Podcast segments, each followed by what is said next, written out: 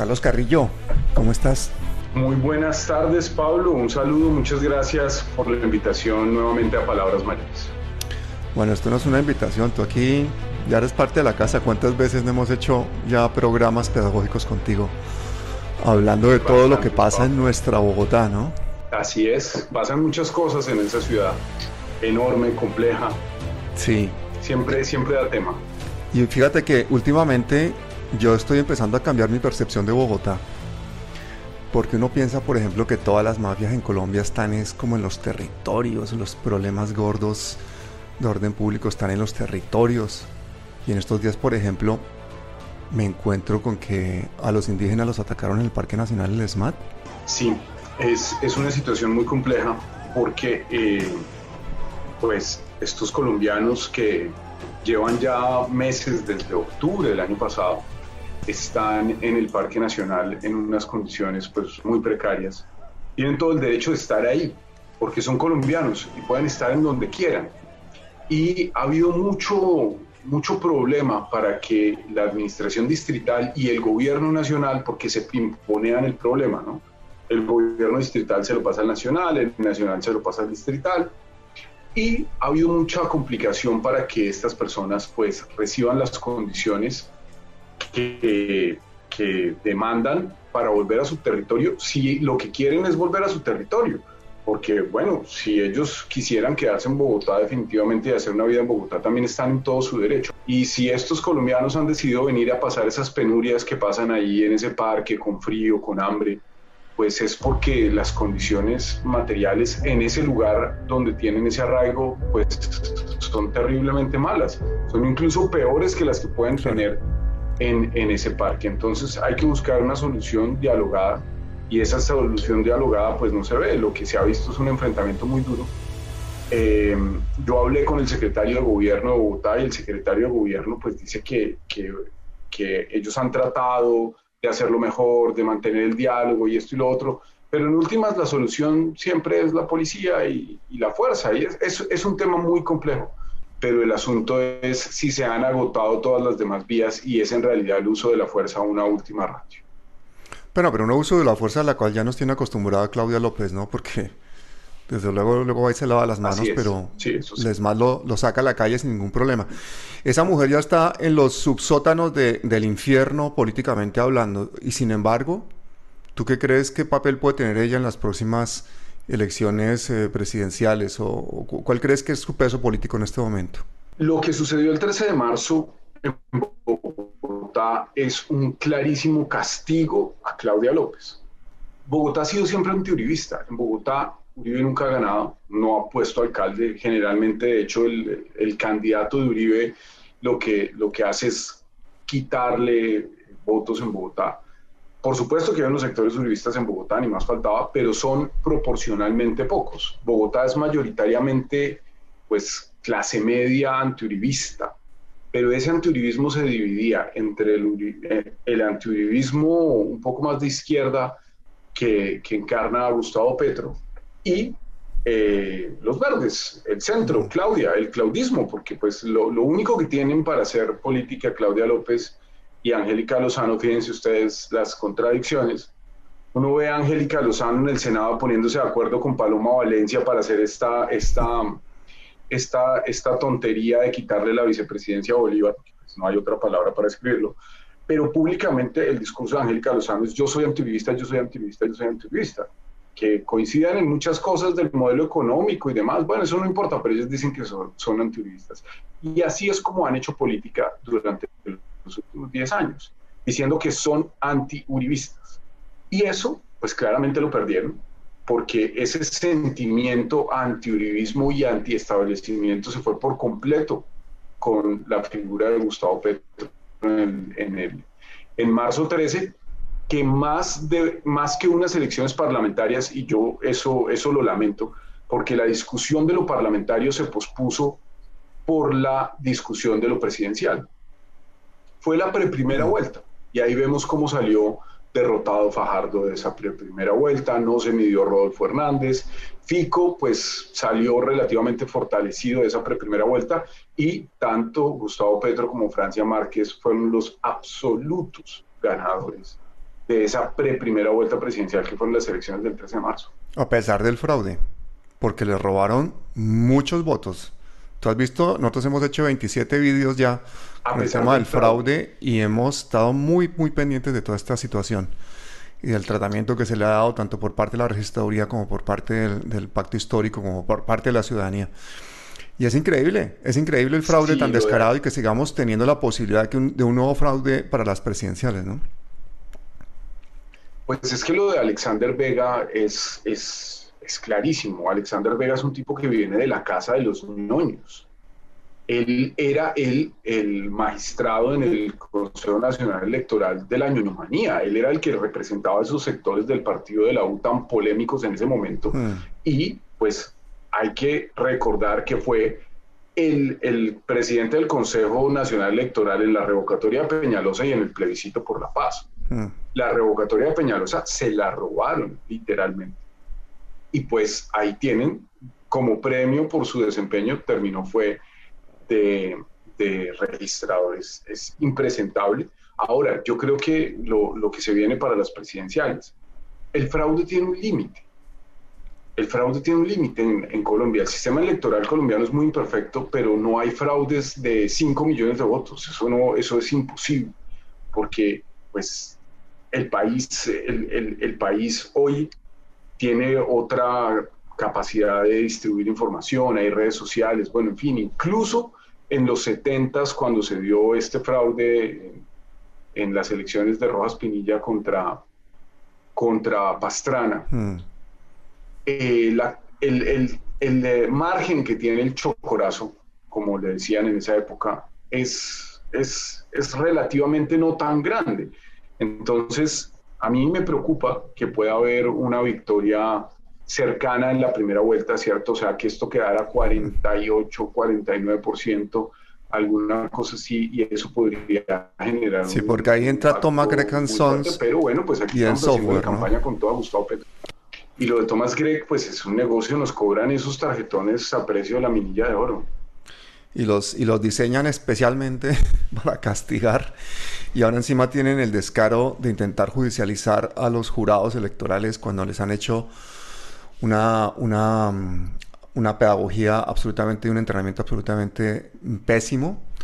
Pero es la, la, cortina de humo del registrador, ¿no? Ayer entrevistamos a María Bolívar, que es la encargada de la lucha contra el, fraude electoral por parte del Pacto Histórico en Bogotá. Bien importante hacer la invitación a los ciudadanos a que se inscriban como jurados y como testigos electorales para las próximas elecciones. Oye, Carlos, pero hablando de cosas, a mí hay, un tema que, me tiene realmente consternado y es mafias bogotanas que no conocemos normalmente los, los ciudadanos y que son los que en un momento dado manejan realmente la, ciudad. Estoy hablando concretamente de la familia Ríos, que en estos días, concretamente Alberto Ríos Velillas, eh, por el tema de la recaudación del Transmilenio, pues ha salido a la palestra. Recordemos que este señor, que es uno de los áreas de las basuras y del transporte, eh, amigo mm, de Néstor Humberto Martínez, se presenta en la oficina del rector de esa incubadora de la extrema derecha llamada Universidad Sergio Arboleda. Y Néstor Humberto y Alberto Ríos hablan con el rector para hacerle presión a la fiscal que investiga a Ríos por la recaudación del Transmilenio. Porque ya sabemos que el rector tiene una gran influencia sobre el fiscal Barbosa, que también es de, de ese ámbito. Cuéntanos quién es esa familia Ríos, cómo así, que esta gente es tan poderosa, cómo así, que están haciendo esas presiones, incluso llevan a intentar, el, fiscal, eh, mandan a la fiscal al Putumayo, eh, la amenaza al clan del Golfo, cuando creo que el clan del Golfo ni siquiera la conocía, y estamos ante una mafia bogotana que yo creo que tú, que has vivido de cerca el tema, nos, nos podrías contar muy bien quién es esa familia Ríos y cuáles son sus tentáculos. Bueno, sus tentáculos son gigantescos y se expanden no solamente en Colombia, sino en otros países del mundo. Ellos eh, son muy conocidos en Chile por haber sido los, los artífices de la implantación del modelo Transmilenio en Santiago de Chile, por allá con el Transantiago, que fue un fracaso gigantesco, pero que logró demorar eh, en Santiago el desarrollo de la red metro. Y pues esta familia Ríos es una familia muy cercana al poder, que incluso ha ostentado el poder. Felipe Ríos fue concejal de Bogotá y se quemó en, su carrera a la, Cámara, a la Cámara de Representantes por 600 votos. Fue, fue un margen muy pequeño de una pugna de esas eh, internas de cambio radical con José Daniel López, que lo dejó sin la curul. Él era fórmula de Germán Barón Cotrino, hay que recordarlo, y que son personajes muy cercanos a Vargas Lleras. La familia Ríos estuvo metida en el negocio de Transmilenio desde las primeras fases y llega un momento en el que dicen, bueno, ya no vamos a operar más buses, porque encuentran un negocio mejor aún que la operación de buses, que es el recaudo. Entonces, todo este, todo este, digamos, drama que se ha dado con la fiscal, con Putumayo, con la Sergio Arboleda, con esto y lo otro, surge porque esta fiscal, actuando en derecho, pues decide a seguir adelante con el proceso en contra de los Ríos, incluido Felipe Ríos, por violación al régimen de inhabilidades. Felipe Ríos era concejal de Bogotá cuando se asignó este contrato. Además, en plenos días del carrusel de la contratación. Y este es un contrato que deja unas enormes dudas que nosotros tenemos en el Consejo de Bogotá y que hasta ahora han sido imposibles de probar porque, primero, aquí hay un entramado de sociedades anónimas en Colombia, en otros, en otros países del mundo, para esconder la verdadera propiedad de Recaudo Bogotá. Cuando yo hablo de Recaudo Bogotá, para que los bogotanos nos entiendan, Recaudo Bogotá es la empresa Tu Llave. Tu Llave, la tarjeta de esas tarjetas, se llama Recaudo Bogotá. Y esa empresa, todos lo sabemos, le pertenece a la familia Ríos. Lo que pasa es que no hay certeza de los porcentajes, no hay certeza, pero por ejemplo, esta, esta investigación que avanza la fiscal, pues va en contra de ellos por ser ellos los dueños de Recaudo Bogotá. Aquí hasta el FBI está metido, porque es, un contrato que deja demasiadas incertidumbres. Fíjense ustedes, cada mes, cada mes en Bogotá hay 50 millones de validaciones, 50 millones de VIPs. Las tarjetas, tu llave, se ponen en el lector 50 millones de veces al mes. Imagínense ustedes lo que podría pasar si hay un desfase del 0, algo por ciento en, en ese sistema que quien lo vigila, pues los organismos de control no tienen la capacidad de vigilar realmente a fondo un sistema que además es tecnológicamente avanzado como ese. Tu llave, Recaudo Bogotá, está a cargo de el recaudo de recoger el dinero, de la información, del control de flota, de varios del sistema de información al usuario. Cuando ustedes ven que el bus dice más más, que no aparece con precisión el tiempo que hay que esperar por el bus. Eso es culpa de Recaudo Bogotá. Recaudo Bogotá es el que debería garantizar que eso funcionara, pero además Recaudo Bogotá recoge esa plata, que son pues billones de pesos, y lo pone en una fiducia. Administra ese dinero para después pagarle a los operadores. Ahí hay un montón de, de lugares donde pues uno podría pensar que el esquema de negocio se diseñó para beneficiar a unos privados, pero incluso podría haberse diseñado para, pues, hasta cierto punto desfalcar al Estado. Eso podría pasar, podría pasar, pero pues es prácticamente imposible asegurar qué pasa o qué no pasa. O sea que estamos ante una falta de transparencia total en el recaudo del Transmilenio en Bogotá. Total. Y, y ese modelo neoliberal a lo que apuntan generalmente es a eso, a que no, haya forma de hacerle un verdadero control a este tipo de negocios. Y a la fiscal que decide investigar esto, la amenazan de muerte. Previamente la, intenta coaccionar el, rector de la universidad, Sergio Arboleda. Y curiosamente, eh, Néstor Humberto Martínez, que es el guardián de Odebrecht, no le conviene que se investigue la recaudación porque al parecer también está relacionada con Odebrecht, ¿no? Sí, pues Odebrecht es, es, es algo en lo que coincide toda la clase política tradicional colombiana. ahí está el santismo, ahí está el uribismo, ahí están todos. Y pues, fíjate Pablo, lo que pasó en todo el resto de América Latina. En Perú, pues son cuatro o cinco presidentes procesados. Alan García se suicidó. Hay presidentes presos por toda América Latina. Y en Colombia, pues no pasó nada. Y lo que sí hemos visto son cosas tan absolutamente aterradoras como lo que pasó con el controller, el señor Pisano, que fue envenenado junto, junto, junto con su hijo. Y pues aquí hay unos sectores que están tratando a toda costa de garantizar la impunidad para Odebrecht, porque son muchos, muchos, muchos los que están ahí. Oye, y tienen el descaro de decir que la amenaza de muerte del clan de Golfo cuando está fiscal, Angélica María Monsalve, para quien desde aquí le lanzamos un saludo y una señal de admiración muy grande y de apoyo de nombre de todos los colombianos, porque es una persona valiente que por hacer su trabajo en este momento está en esta situación. Y ella no lleva ningún caso de narcotráfico ni contra el clan de Golfo, solamente lleva los casos de corrupción de funcionarios y de contratación pública. Entonces está claro quién puede estar amenazándola, ¿no? Sí, yo no creo que el clan del Golfo esté muy metido en el tema del recaudo de Transmilenio, la verdad, pues. Pero viste lo último, ¿no? Se niega a usar los escoltas de la fiscalía porque si acepta la protección de la fiscalía, entonces le pueden quitar el caso contra los ríos Velilla. es que es todo un círculo vicioso. Es terrible, es terrible. Está desprotegida, maniatada. Sí, sí, Pablo, pues eh, es que el sistema está diseñado para garantizar ese pacto de silencio y pareciera que el sistema político colombiano está diseñado para garantizarle la impunidad a personajes no solamente como, como los ríos Velilla, sino como distintas eh, familias políticas que incursionaron en los negocios y que se han hecho vulgarmente ricas. Es que estamos hablando aquí de unos contratos que son de un nivel astronómico. Brutales. Y al que se ponga por medio, pues lo intentan apartar como sea.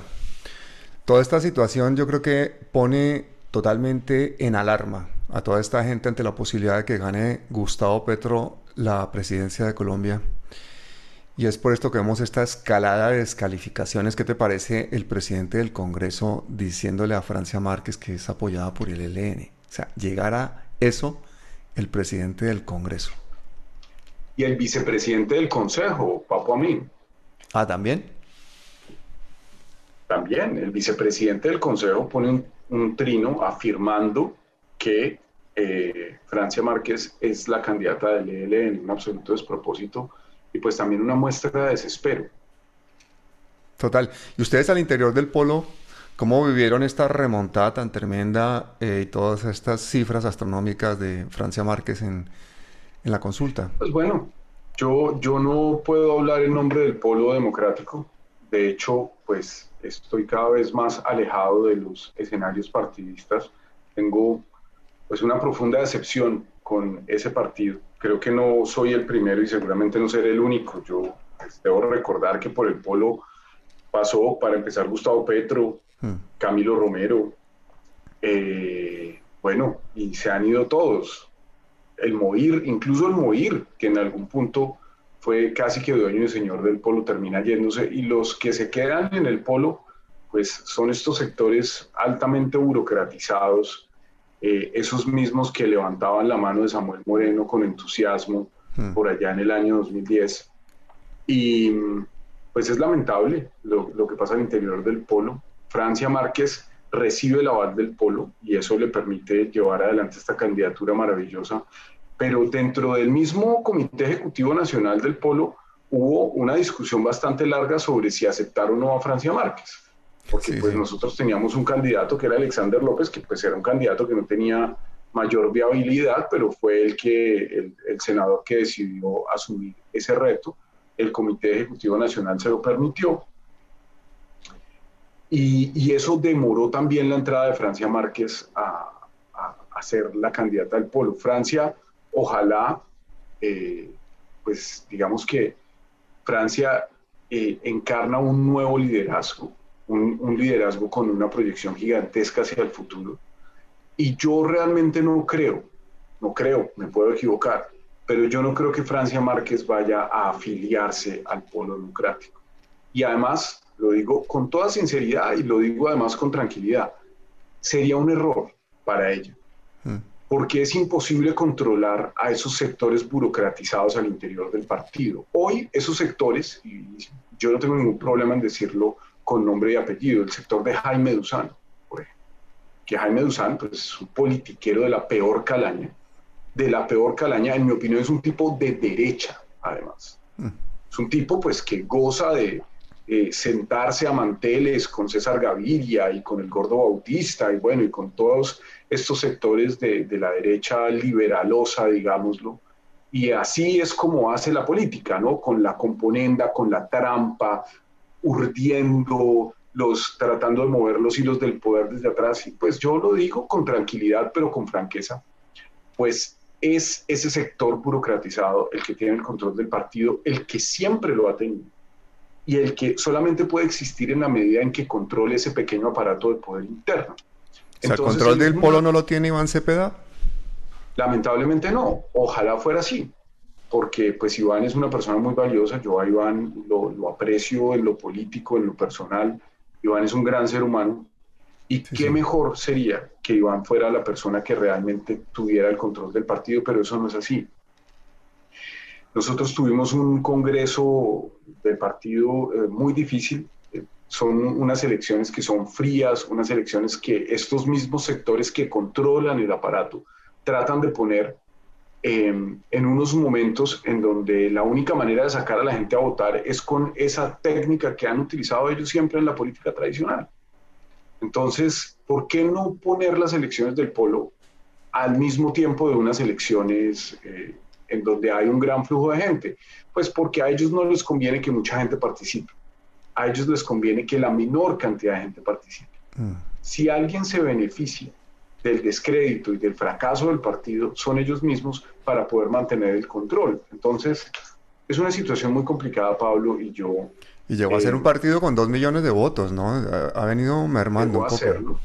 De eso, de eso no queda nada. Francia no es, eh, los votos de Francia son de Francia, esos votos no son del polo, que se olviden eh, el señor Dusan y su, y su corte de, de, que eso es de ellos, eso es de Francia y yo celebro que sea de Francia porque además tenemos un liderazgo muy importante que se puede proyectar hacia el futuro. Oye, y pues, salvo Fico le ganó a todos los demás de consultas. Le ganó a todos. No, es, es tremendo, es maravilloso. Crecimiento exponencial importante.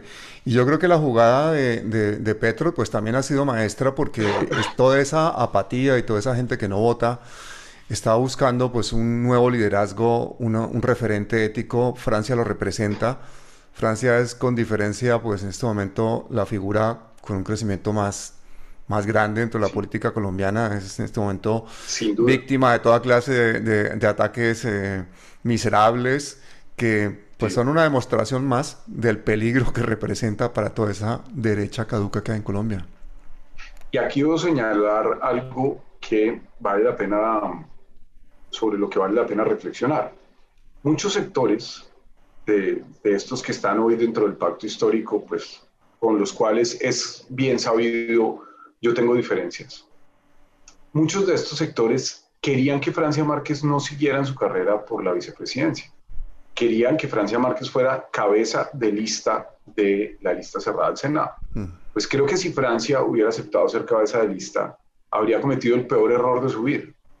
Porque en este momento simplemente pues tendría una curul en el Senado y ya, una curul como la de cualquier otro. Y en este caso pues ella no solamente se midió, sino que demostró que el país realmente está urgido por estas nuevas figuras, que el país necesita poner su esperanza en figuras independientes como Francia Márquez, en figuras en las que realmente se sientan reflejados. el país ya no se siente reflejado en, estos políticos tradicionales, ostentosos, pomposos, se siente reflejado en, en personajes como Francia que encarnan la realidad que viven los colombianos. Y pues es maravilloso, fue un gran acierto que hubiera seguido en esa lucha contra viento y marea por medirse, por participar en las elecciones y haya obtenido este resultado tan importante para ella y para la democracia. Oye, se le plantó duro al, pacto histórico Francia. Se le plantó duro porque las fotos estas eh, de Isabel Cristina Zuleta, por ejemplo, eh, con Luis Pérez, eh, la entrada de César Gaviria al, pacto histórico, ella clarísimamente se plantó.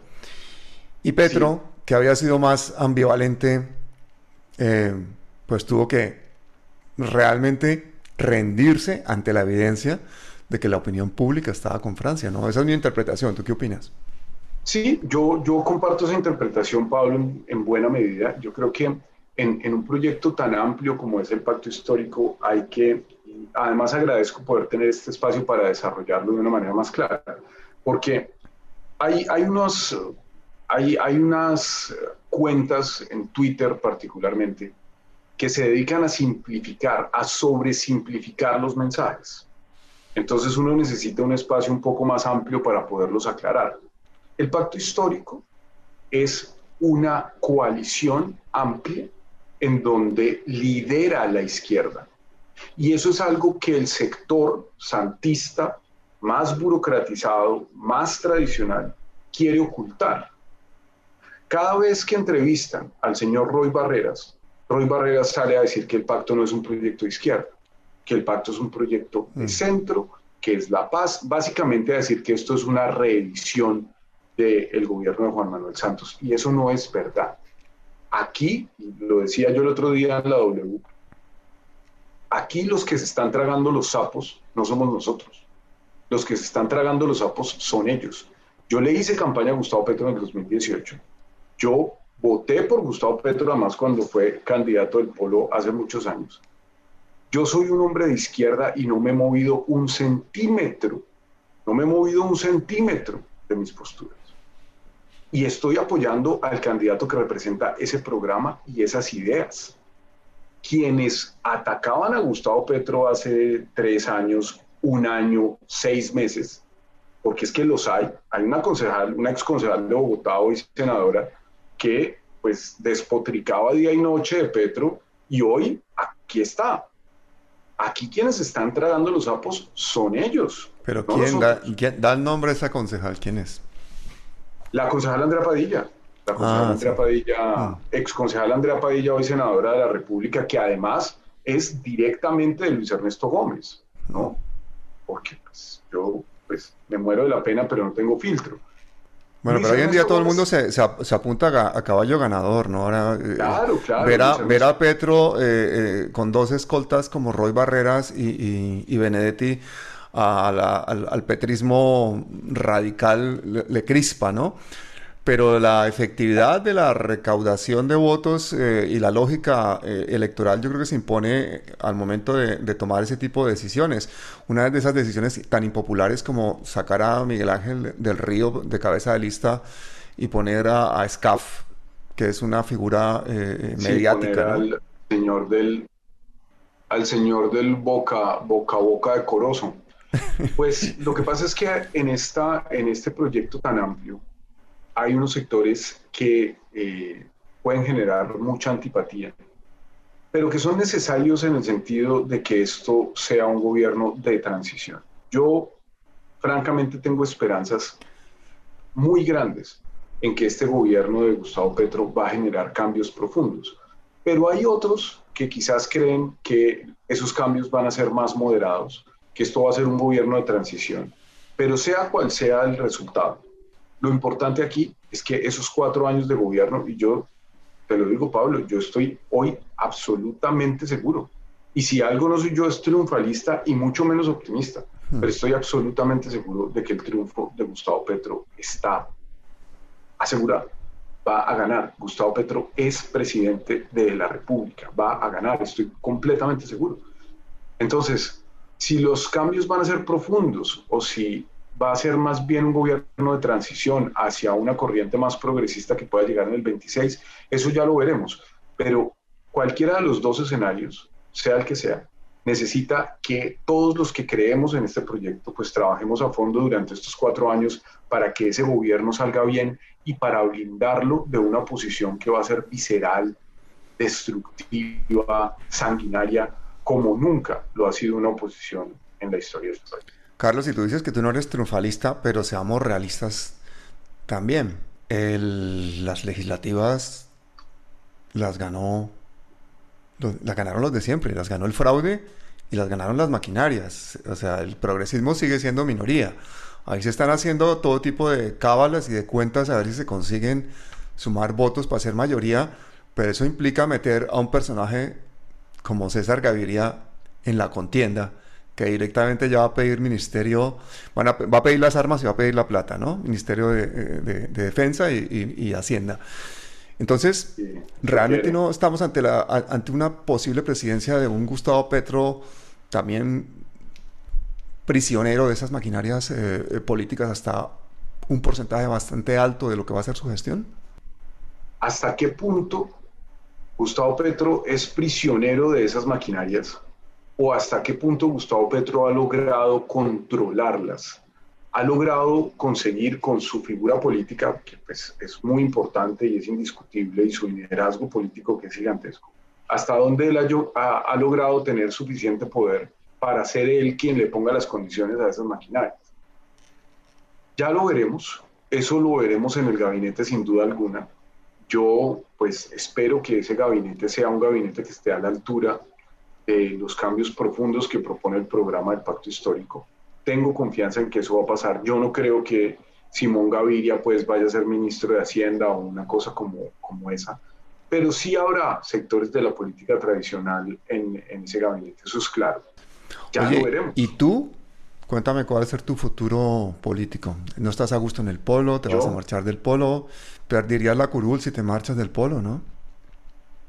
Eh, pues bueno, Pablo, yo creo que en este momento estoy muy incómodo en el polo. Estoy muy incómodo. Eh, mi prioridad en este momento es trabajar por la campaña porque Gustavo Petro sea presidente de Colombia, porque Francia Márquez sea vicepresidenta de Colombia y porque el progresismo y los sectores de izquierda y los sectores anti-establecimiento por primera vez en la historia lleguemos al poder. Entonces, estoy pensando más en eso que en el futuro inmediato. Eh, no creo que pueda buscar la reelección en el 2023 en el Consejo. A mí me, pues, digamos que es, es temprano para evaluar qué camino tomar, pero dadas las condiciones internas dentro del polo y esta realidad en donde ya no hay la posibilidad de medirse abiertamente, es muy probable que yo no aspire a reelegirme al Consejo de Bogotá. Que pues bueno, no deja de ser triste porque eh, ha sido un trabajo arduo.